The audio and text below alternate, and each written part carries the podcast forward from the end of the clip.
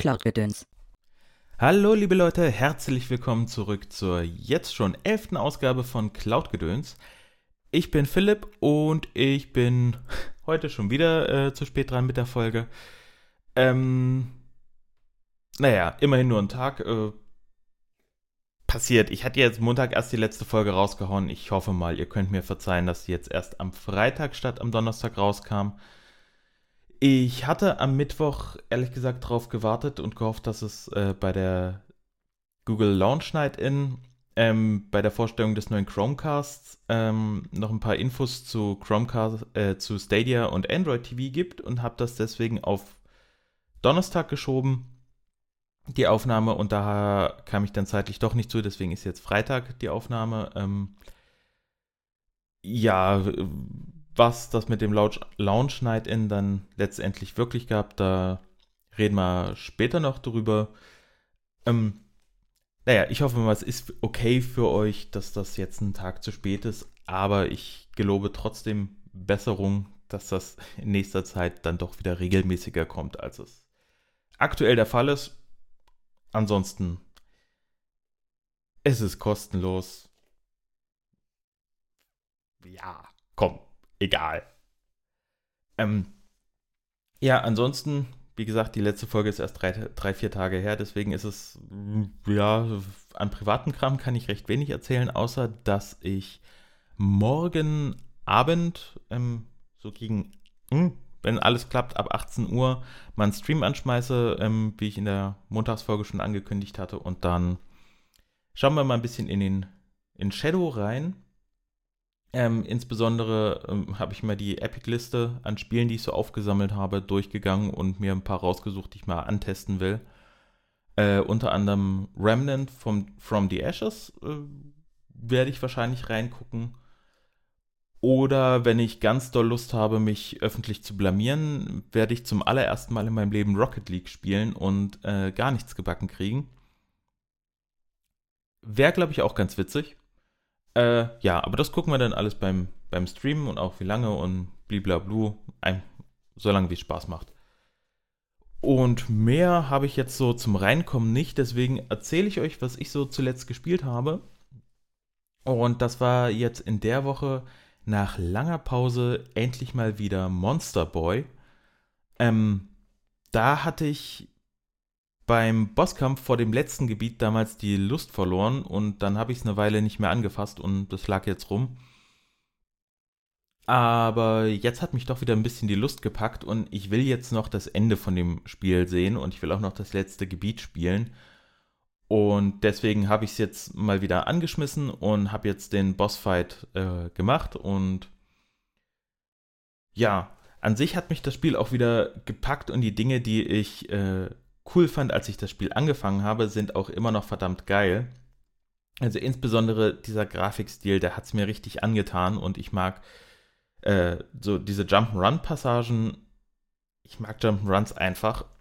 Ähm, auch wenn ich Metroidvania per se jetzt als Genre nicht so geil finde und eher geradlinige Jump'n'Runs mag, gefallen mir diese Passagen doch echt gut und ja, es hat der Kampf war jetzt nach der Pause auch okay. Der hat sich damals für mich ein bisschen zäh angefühlt und hat keinen großen Spaß gemacht. Jetzt hat es mich wieder gepackt gehabt. Auch der Kampf war geil. Und bin jetzt im äh, letzten Gebiet. Und wo mir das Spiel am Anfang fast ein bisschen zu leicht war, finde ich jetzt, wo ich im letzten Abschnitt bin, das Spiel dann doch recht knifflig und ich bin bisschen aus dem Flow raus von dem Spiel. Das heißt, ich mu musste da jetzt auch ein bisschen wieder reinkommen.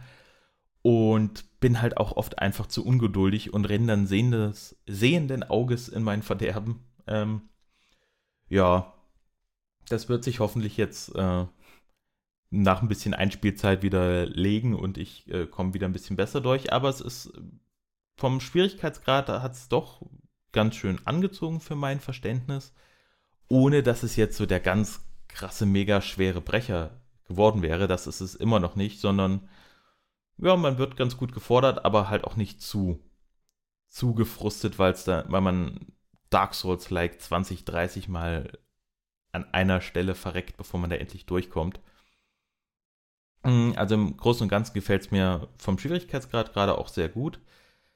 Und ich habe mich da mega drauf gefreut. Das war vorgestern die erste Zock-Session seit gefühlt einem Monat, wo ich länger als eine halbe Stunde Zeit hatte, mich mal hinzusetzen und was zu spielen. Und dadurch kommt der Kritikpunkt, den ich jetzt äußern werde, wahrscheinlich ein bisschen stärker durch, als es wäre, wenn ich jetzt äh, wie in den Zeiten davor äh, so jeden Tag oder alle paar Tage mal Zeit hatte, mir wirklich spielen zu gönnen. Aber jetzt halt zum ersten Mal seit über einem Monat zwei Stunden Zeit gehabt, was zu spielen. Den Boss gemacht, ins letzte Gebiet gekommen, sich dadurch die ersten Passagen durchgekämpft. Und dann habe ich herausgefunden, dass man ohne das goldene Schwert, für das man fünf Collectibles finden muss, die irgendwo in der Spielwelt versteckt sind, kommt man nicht mehr weiter. Und das war so ein Moment, da wollte ich meinen Controller gegen die Wand werfen, hab's zum Glück nicht getan, weil hm, so viele Controller liegen hier gerade nicht mehr rum, dass ich da viel Auswahl hätte. Ähm, und deswegen, ja, zur Erläuterung, ähm, es gibt halt so verschiedene Ausrüstungsteile, so klassisch Rüstung, Schild, Schwert, Armband, Tralala, Stiefel. Und ähm, davon gibt es jeweils ein goldenes Ausrüstungsteil.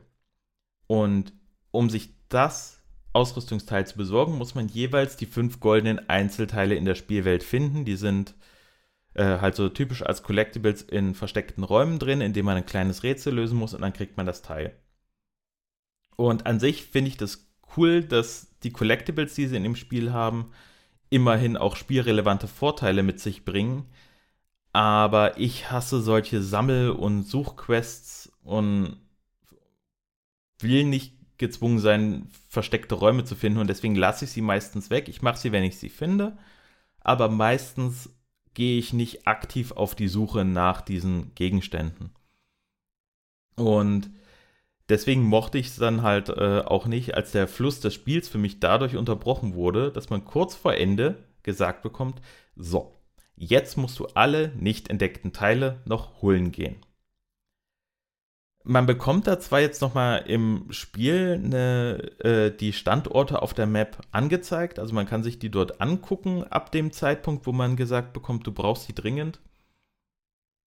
Aber das hat es für mich nur bedingt besser gemacht, weil das ist der Punkt, wo mich sowieso feststeht, okay, scheiß drauf, ich hole jetzt die Komplett Komplettlösung, suche mir, wo die Dinger sind, flieg da hin, hole mir das ab und gehe wieder zurück.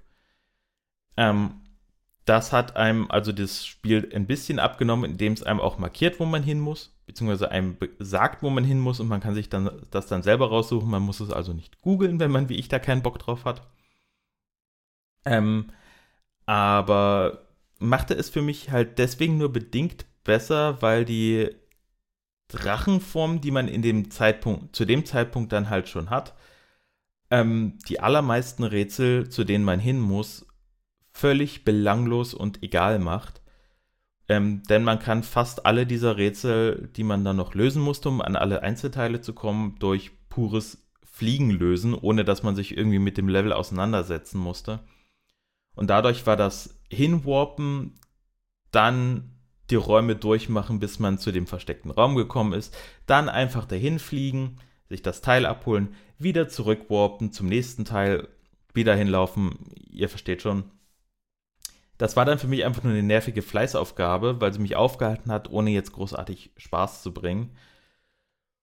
Und auch wenn das jetzt nicht allzu lang war, also ich habe bisschen weniger als eine Stunde gebraucht, um alle Teile zu finden, weil ich hatte von dem Schwert tatsächlich noch gar keine, also musste ich alle vier besorgen. Das fünfte kriegt man, als einem gesagt wird, dass man die anderen vier noch braucht.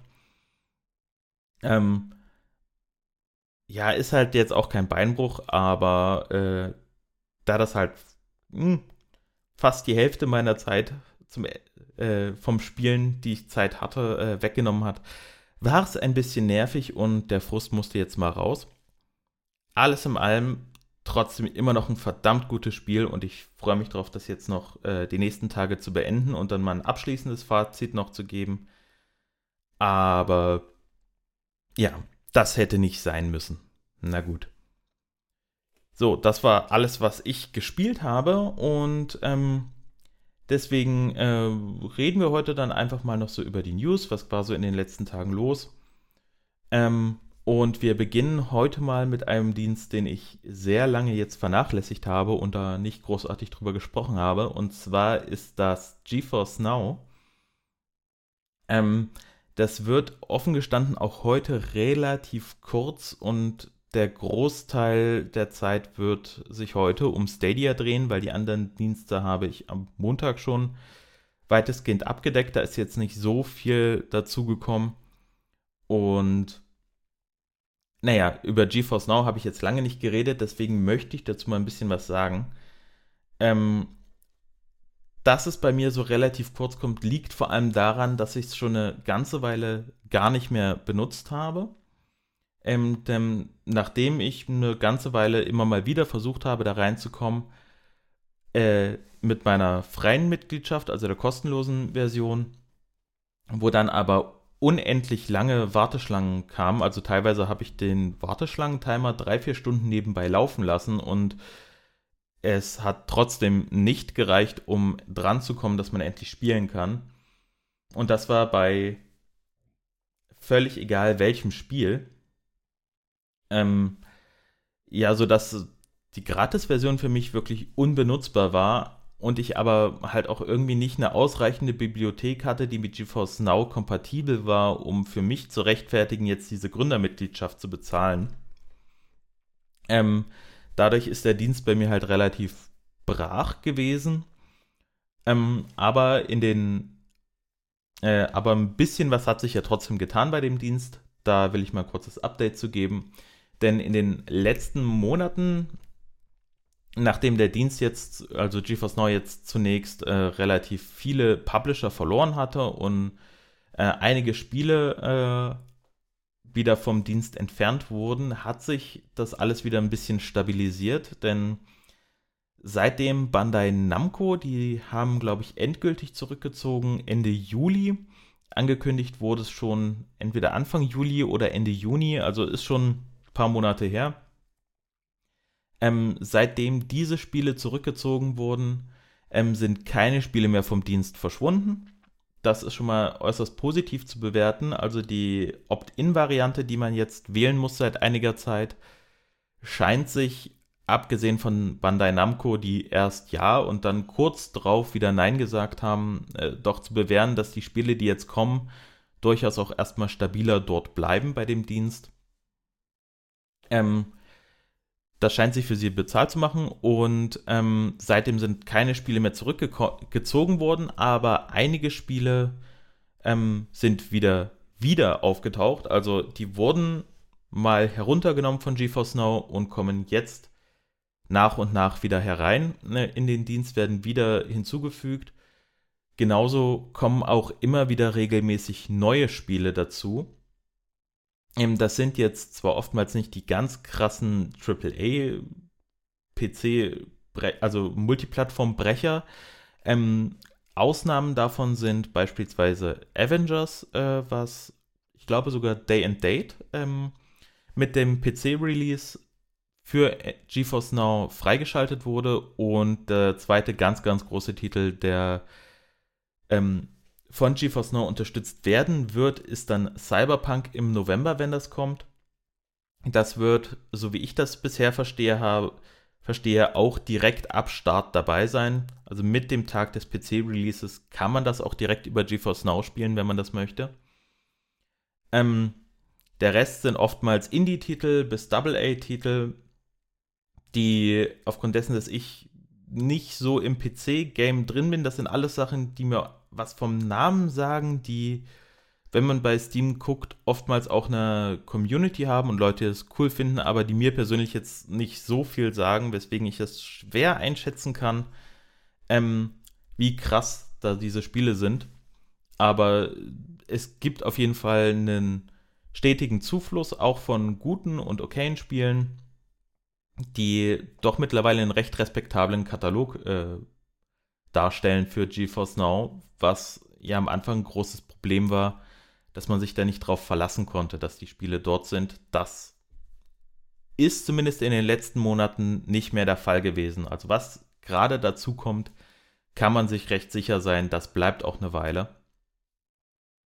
Ähm, sehr positiv finde ich zum Beispiel auch herauszuheben, dass nicht nur mit Steam durch die Opt-in-Lösung äh, eine engere Zusammenarbeit zustande gekommen zu sein scheint, sondern auch mit dem Epic Store, der sehr aktiv ähm, GeForce Now unterstützt und meistens die Gratistitel, die bei Epic verschenkt werden, auch sehr zeitnah dann direkt für GeForce Now auch verfügbar gemacht werden.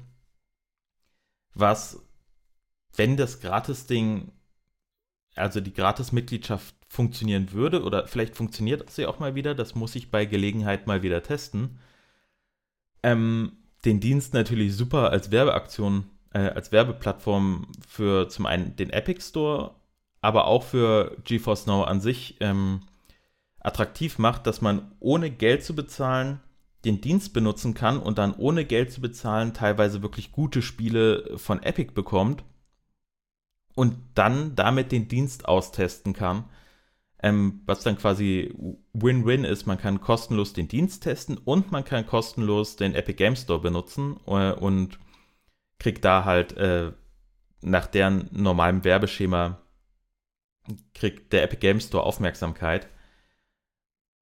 Was an sich eine ziemlich geile Sache ist und ähm, sich in den letzten Wochen und Monaten, immer wenn ich so über die Liste lese, auch zu einer Regelmäßigkeit entwickelt hat. Also es ist fast jede Woche die Titel, die bei Epic dazukommen in den Store, äh, in die Gratis-Rotation, die sind dann auch im GeForce Now Update mit drin, wenn sie bekannt geben, welche Spiele neu dazugekommen sind. Ähm, aktuell gibt Nvidia an, dass sie über 600 Spiele verfügbar haben. Allerdings bescheißt Nvidia hier ein bisschen, denn sie zählen Spiele, die bei mehreren Stores verfügbar sind, zählen die auch einfach mehrfach. Also das Beispiel, was ich am meisten gefunden, mit der meisten Anzahl gefunden habe, das ist Assassin's Creed 3 Remastered. Das wird direkt dreimal gezählt als Spiel nämlich für Steam, für Epic und für Uplay. Ähm, und das bedeutet, dass die reale Anzahl deutlich niedriger sein wird. Aber es sind immer noch mehrere hundert Spiele verfügbar, was ja immer noch ganz ordentlich ist. Würde ich mir aber trotzdem wünschen, dass sie einfach eine realistischere Zahl nennen würden, damit man das einfach besser greifen kann, weil 600 Spiele stimmt halt so nicht, sondern Viele Spiele sind doppelt gewertet, manche wie Assassin's Creed halt auch dreimal. Und ich glaube, das würde Nvidia besser zu Gesicht stehen, da ehrlicher zu antworten und zu sagen, so, wir haben jetzt, ich habe es nicht nachgezählt, meinetwegen 380 Spiele auf der Plattform, viele davon auf mehreren Stores verfügbar. Das fände ich persönlich besser, aber naja gut, dann wenn sie das nicht machen wollen, dann ist das halt so. Äh, es gibt Schlimmeres, aber ein bisschen merkwürdig finde ich die Zählweise schon. Ähm, ich muss auch gestehen, dass der Dienst auch weiterhin bei mir jetzt keine allzu hohe Priorität haben wird, da ich ja jetzt einen Shadow-PC habe und deswegen ähm, auch erstmal nicht zahlender Kunde werde. Ich werde bei GeForce Now allerdings nochmal gucken, ob die Gratisnutzung mittlerweile wieder in Ordnung ist und wenn sich da größere Änderungen am Dienst ergeben, werde ich darüber auch berichten. Aber ich glaube, dass GeForce Now ähm, zumindest zum kurz- und mittelfristig nicht unbedingt mein Go-To-Dienst sein wird, wenn ich ähm, Videospiele spielen will und ähm, ja, werde deswegen vielleicht auch nicht ganz so häufig darüber berichten, ähm, wie über die Dienste, die ich aktiv benutze oder an denen ich aktiveres Interesse habe. Ähm, aber ich gucke es mir immer mal wieder an und mal schauen, vielleicht entwickelt sich das irgendwann ja doch so weit, dass die meisten PC-Spiele vorhanden sind und ich irgendwann keinen Shadow mehr haben will und dann das benutze. Es ist ja alles noch recht weit am Anfang an den Diensten. Da kann sich ja noch viel verändern. Ähm, ja, aber das soll es zu GeForce Now gewesen sein und wir beginnen jetzt einen relativ langen Block, der vermutlich den Rest der Folge einnehmen wird, ähm, über Stadia, denn die kam in der letzten Folge gar nicht vor und sie haben ja jetzt ihre neuen Pro-Games angekündigt und den neuen Chromecast und deswegen gibt es da einiges zu bereden und wir fangen, damit die Folge nicht in einem Brand endet, wenn sie schon mit ein bisschen Kritik angefangen hat, äh, mit dem, was mich sehr irritiert hat äh, an Google und Stadia diese Woche an, und zwar mit dem Google Launch Night In, was ja dieser Hardware-Stream von Google war, wo sie den neuen Chromecast vorgestellt haben, neues Pixel Phone, äh, neues Nest Ding, keine Ahnung. Ähm, hat mich alles nicht besonders interessiert. Das, besonder das Relevante, weswegen ich mir das angeguckt habe, war der neue Chromecast mit Google TV, ähm, der ehemals Sabrina genannt wurde als Codename. Ähm, weil ich mir von diesem äh, dieser Ankündigung eigentlich erwartet habe, dass, hier, dass Stadia auf dem neuen Chromecast, da der ja auch 4K-fähig ist und den neuen äh, und den Chromecast Ultra ablösen soll, auch auf diesem Chromecast laufen wird. Und ich habe ein bisschen darauf spekuliert, dass damit auch eine weitere äh, Verfügbarkeit von Stadia für Android TV ähm, vielleicht in der Zukunft angekündigt wird. Und was soll ich sagen? Ähm, Google macht halt Google-Sachen. Ähm, denn es wird erstmal keine Unterstützung von Stadia für den neuen Chromecast mit Google TV geben. Nada. Weder auf die normale Variante, wie das jetzt ähm, bei, äh, beim Chromecast Ultra ist, dass das meiste über, ein, über das Casten läuft und halt nur diese doch ein bisschen rudimentäre UI verwendet wird, noch darüber, dass es eine richtige App für Android TV gibt. Und diese Unterstützung soll noch dazukommen und zwar irgendwann in der ersten Hälfte 2021, was also bedeutet, dass es im schlimmsten Fall noch äh, Mathe noch über acht Monate sind, bis Stadia auf dem neuen Chromecast laufen wird. Ähm, wohlgemerkt einem eigenen Gerät von Google, das einen eigenen Dienst von Google zum Streamen nicht unterstützt, was sich mir wirklich so gar nicht erschließt. Ähm, klar, es ist ein Hardware-Event gewesen und deswegen war davon jetzt auch nicht auszugehen, dass es sich ausgiebig mit Stadia beschäftigt, aber so eine beiläufige Erwähnung, dass man mit dem neuen Chromecast, ihr könnt YouTube TV gucken, ihr könnt Netflix gucken, ihr könnt Amazon Prime gucken, ihr könnt auch unseren hauseigenen Spielestreaming-Dienst Stadia damit verwenden. Das ist doch eigentlich nicht zu viel verlangt, oder? Also, es erschließt sich mir wirklich null, warum das jetzt nicht fertig ist und noch bis über ein halbes Jahr dauern kann, bis da, äh, bis da Stadia Support dazukommt. Ähm, insbesondere, da der Chromecast Ultra durch den neuen Chromecast ja bereits abgelöst wird und man deswegen den Chromecast Ultra jetzt nur noch bekommt, indem man sich eine Premier Edition im Bundle mit dem Controller kaufen kann. Normal wird dieser Chromecast nicht mehr verkauft von Google, was es für mich umso bekloppter macht, dass, äh, dass dieser Streaming-Dongle nicht den eigenen Spiele-Streaming-Dienst von Google unterstützt. Und deswegen, ich habe es oft gesagt und ich werde es wahrscheinlich noch wesentlich häufiger sagen, ich raff ums Verrecken nicht, wie Googles Variante Marketing zu betreiben funktionieren soll.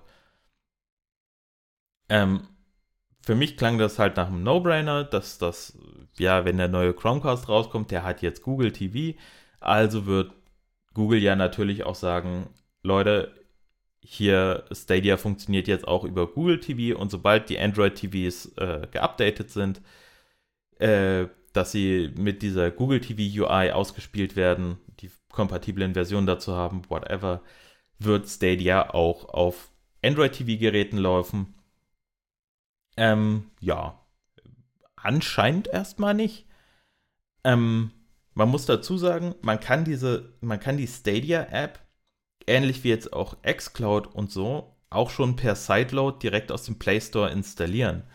Ähm, um, das habe ich nicht ausprobiert, weil ich keinen eigenen äh, Google TV oder Android TV besitze. Das funktioniert auch bei anderen Android TVs. Ähm, die Berichte, die ich dazu gelesen und gehört habe, sind halt, dass das in der Menüführung dann eher ein bisschen suboptimal ist, oftmals ein bisschen hakelig, ein bisschen ungenau zu steuern ist. Aber sobald man ein Spiel gestartet hat, soll es nach allem, was ich bisher dazu gelesen habe, ähm, dann einwandfrei funktionieren. Und deswegen verstehe ich umso weniger als technischer Laie, warum es da keinen richtigen Support gibt und warum es keine fertige App für Google TV bzw. Android TV gibt, die Stadia unterstützt. Und ein anderer Punkt, der eher mit der Hardware zu tun hat und jetzt nicht ganz so sehr mit äh, Stadia an sich, ist, dass ich persönlich nicht verstehe, warum der neue Chromecast in Europa 70 Euro kostet, aber in den USA nur 49,99. Weil in aller Regel werden die Produkte ja meistens eins zu eins übersetzt. Also wenn es 49,99 in Dollar sind, dann hätte man, habe ich jetzt erwartet, entweder 49,99 Euro, vielleicht einen kleinen Aufschlag, weil es irgendwelche Sondergebühren gibt in Deutschland, ähm, die den Verkauf ein bisschen teurer machen, dass es vielleicht 59,99 sind. Aber der große Preisunterschied erklärt sich mir nicht. Vor allem, also damit ist man jetzt auf dem Preis des Chromecast Ultras, ähm, den man vorher hatte, plus, dass man den Ethernet-Port wegrationalisiert hat und man deswegen jetzt nochmal 20 Dollar für, den, für das Ladekabel mit Ethernet-Port draufzahlen müsste, um den zu bekommen. Ähm, was ihn dann doch zu einer recht teuren Angelegenheit macht, ähm, muss ich sagen, war ich etwas enttäuscht. Ähm, den Preis hatte ich mir ein bisschen billiger erhofft, jetzt nicht unbedingt vorher erwartet ohne die Leaks, aber ähm, ja, insbesondere, dass Stadia immer noch keine äh, Unterstützung für Android und Google TV hat, ähm, das raff ich einfach nicht. So. Das, das war das, was ich dazu sagen wollte. Ähm, Dafür habe ich die Aufnahme verschoben vom Mittwoch. Okay. Hätte ich das gewusst, hätte ich die Aufnahme am Mittwoch gemacht, aber whatever. Ähm, so kann es gehen. Das passiert halt mal. Und ähm, deswegen gehen wir jetzt aber noch zu den Sachen, äh, gehen wir noch weiter. Oh Gott, heute habe ich ja so, so richtig raus, wie man deutlich in ein Mikrofon reinspricht. okay, gut, wir gehen einfach mal weiter, ähm, denn ich will es auf diese Enttäuschung nicht beruhen lassen, denn es gab ja auch noch ein paar sehr schöne äh, News für Stadia, über die ich heute mal sprechen möchte, denn es ist Monatsanfang, es gibt wieder neue Pro-Games und es gibt ein neues äh, Stadia äh, Werbeangebot und zwar wie das im, Gott, lass mich lügen, ich glaube, das war im Juni, dass jeder Pro-Abonnent und jeder, der schon mal Pro hatte, einen 10-Euro-Gutschein für seinen nächsten Spielekauf bekommen hat das hat Stadia jetzt wiederholt. Man hat jetzt wieder einen 10-Euro-Gutschein, den man bis Ende des Jahres äh, bei seinem nächsten Spiel automatisch einlöst. Das heißt, wenn man ein Spiel unter 10 Euro kauft, ist es kostenlos, aber dann ist der Gutschein verfallen. Deswegen sollte das nächste Spiel, was man sich aussucht, damit man ihn ausnutzen kann, ein Spiel sein, das entweder 10 Euro oder mehr kostet. Und das ist auch mit anderen Angeboten, also mit Pro-Angeboten oder sowas kombinierbar. Das finde ich ganz cool. Ich habe mir damit dann damals Lost Words gekauft und das war, da stehe ich bis heute zu, der beste Spielekauf, den ich dieses Jahr getan habe. Eventuell noch darüber hinaus, das muss ich noch entscheiden, aber das Spiel hat mich auch mit diesem Abstand immer noch voll von sich überzeugt und ist immer noch heißer Kandidat, das beste Spiel zu werden, was ich dieses Jahr gespielt habe. Ähm, ja, das äh, nur so als kleine Service-Information. Und wir gehen jetzt weiter zu den Pro-Games, denn es gibt ganze sechs neue Spiele, die sind jetzt seit dem 1. Oktober verfügbar. Darunter sind zum Beispiel Human Fall Flat und Dead by Daylight ähm, als Stadia Neuerscheinungen. Das heißt, sie sind auch erst mit dem 1. Oktober für Stadia erschienen. Ähm, drei Spiele haben den Dienst verlassen und sind jetzt nicht mehr claimbar. Das sind ähm, unter anderem halt Metro 2033 Redux ist jetzt raus.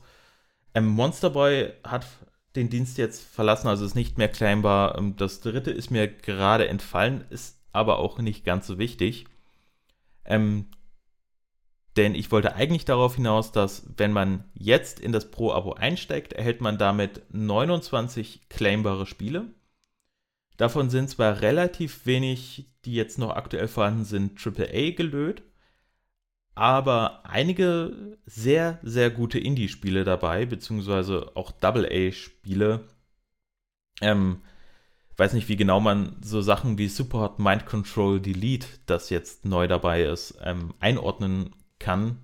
Weil es ist ja kein AAA-Game, aber seit dem großen Erfolg von, von Superhot weiß ich gar nicht, ob da jetzt irgendwie wie jemand Größeres noch dahinter steht.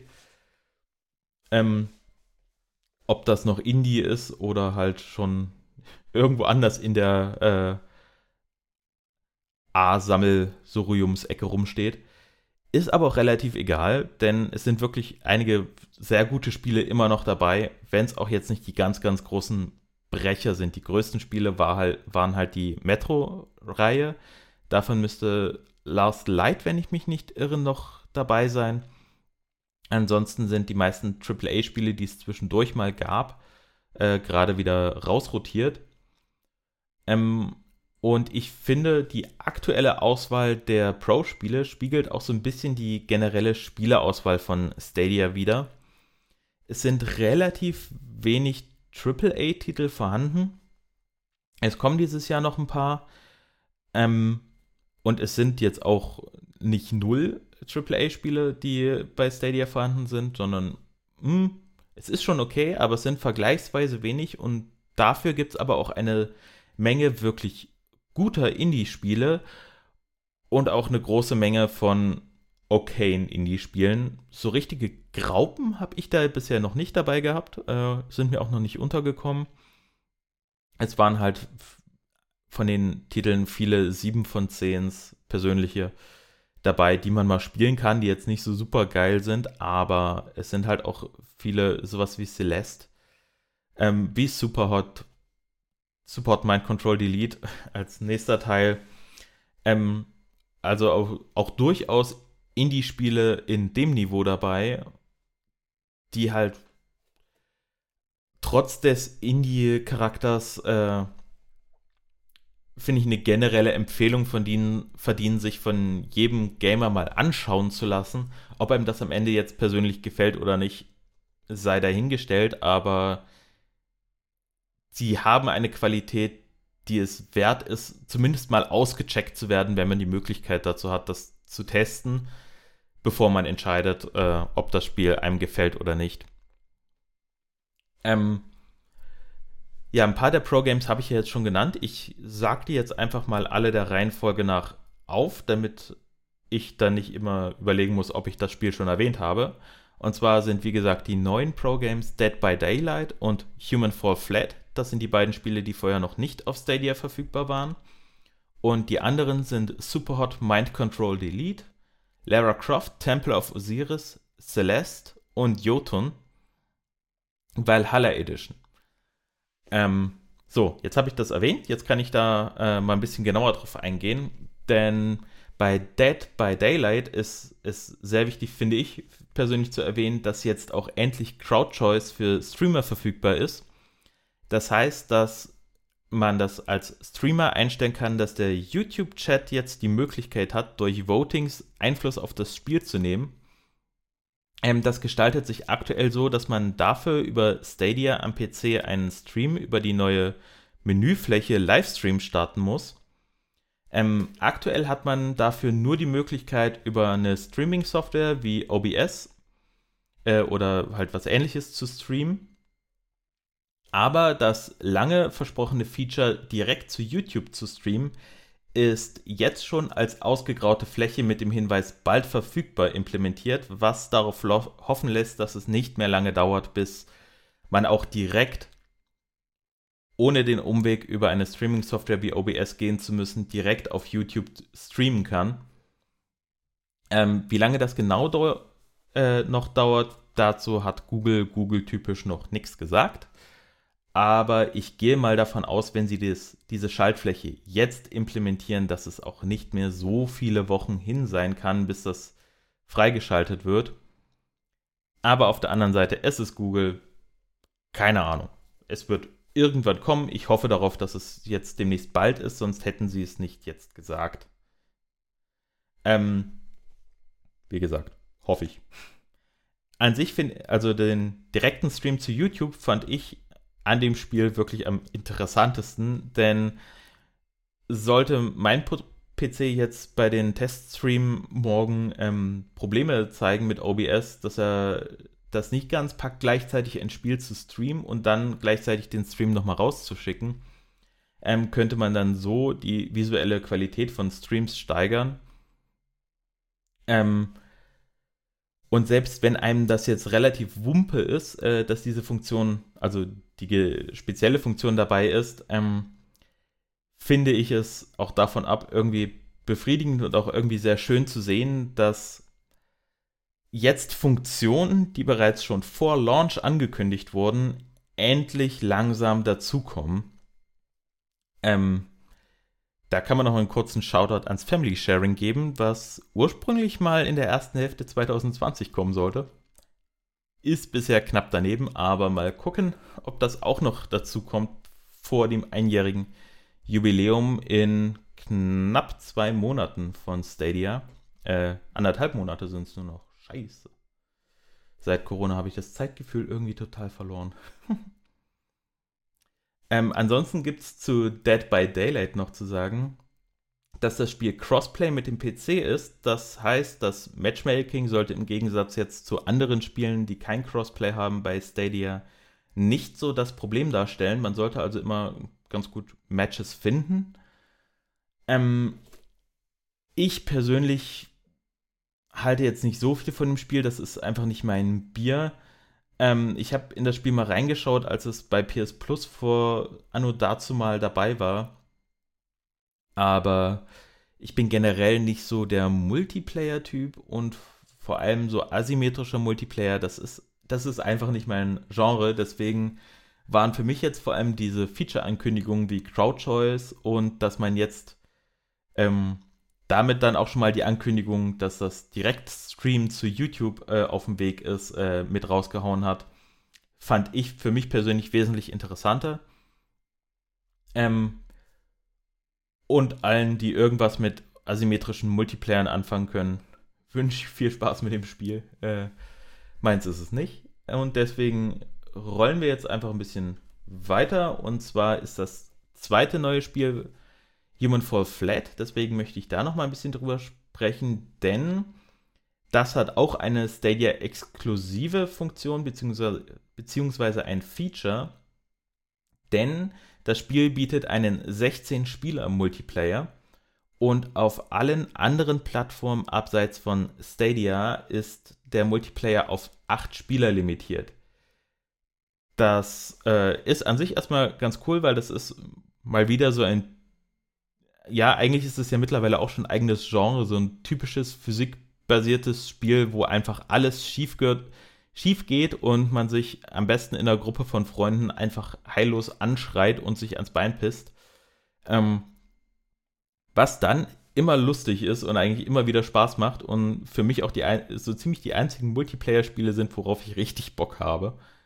Ähm, und äh, ich selbst habe das Spiel noch nicht gespielt, aber ein paar Mal Let's Plays damit ge geschaut und das Spiel ist halt ähnlich wie solche Partyspiele das halt sind, wie ich gerade gesagt habe, auch super zum Stream geeignet, weil man halt zuschauen kann, wie Leute sich einfach sehr dumm anstellen und das, das ist einfach immer schon unterhaltsam.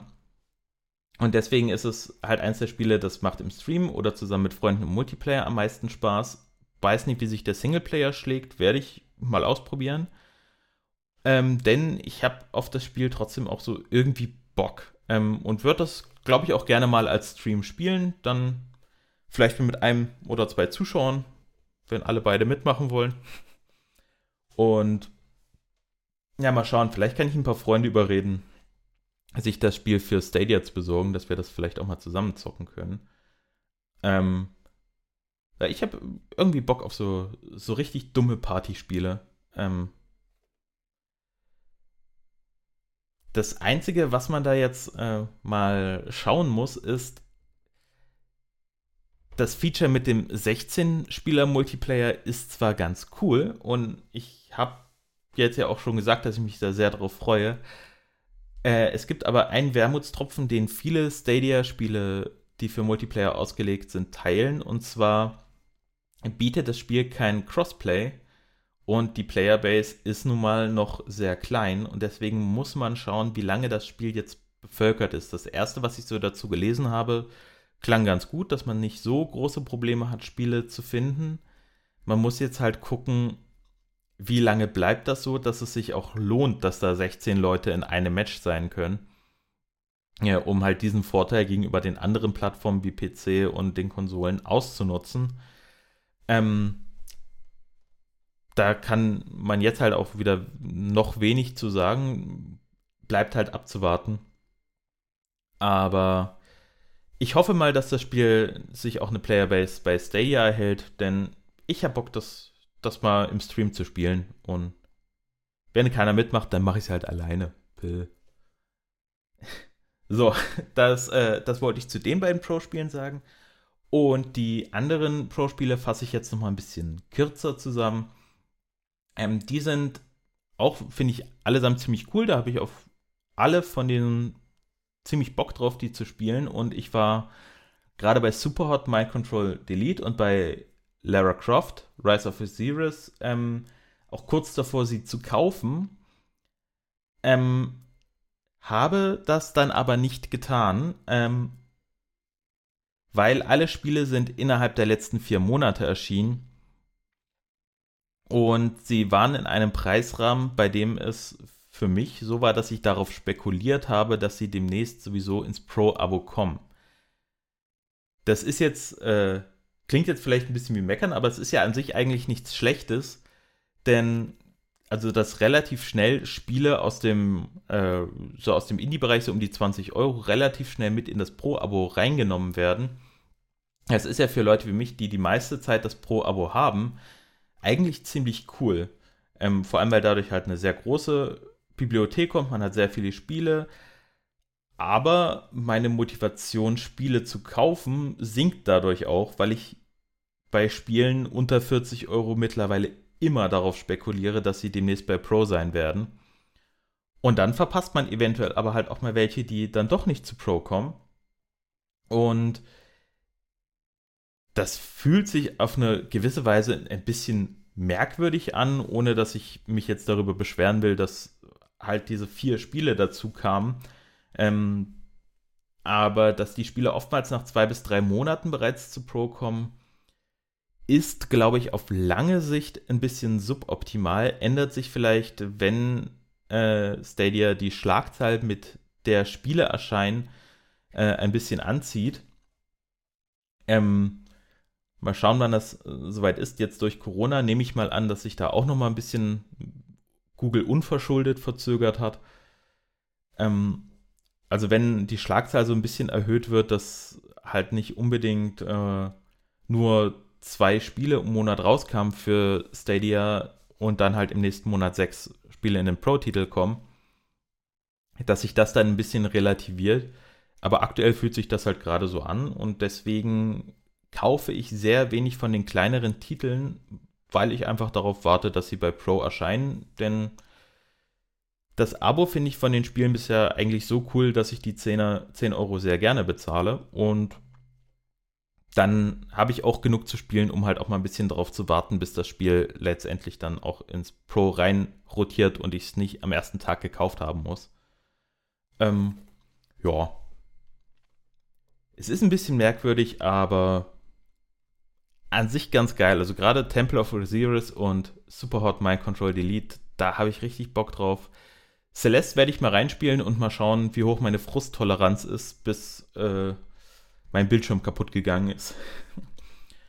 ähm, ja, ansonsten gibt es nur noch eine kleinere News, beziehungsweise, ja, was heißt kleiner? Sie ist eigentlich äh, auch recht groß, denn mit dem Update des Controllers bietet der Stadia Controller jetzt auch zum einen USB-C Headset Support ähm, und ein neues experimentelles Feature ist jetzt dazugekommen und das nennt sich Tandem und bedeutet, dass man jetzt per USB-Kabel einen anderen Controller an den Stadia-Controller anschließen kann und dann sendet man über den Controller, also kann man diesen neuen Controller, den man angekabelt hat, an, das, an den Stadia-Controller als Eingabegerät verwenden.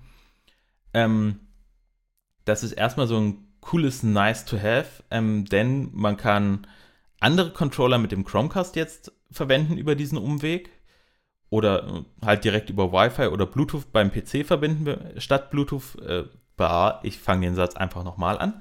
Denn jetzt kann man entweder andere Controller mit dem Chromecast verwenden ähm, über diesen Umweg oder halt, wenn man am PC spielt, kann man einen anderen Controller direkt über Wi-Fi mit Stadia verbinden, statt den Umweg über Bluetooth oder das Kabel in den Computer äh, machen zu müssen.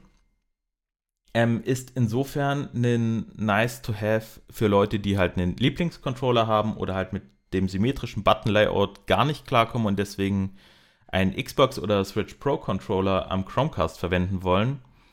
Ähm, für die ist es halt cool zu haben, ist jetzt aber, glaube ich, auch nicht so der gigantische Game Changer, weil man dann immer zwei Controller mit sich rumliegen haben muss.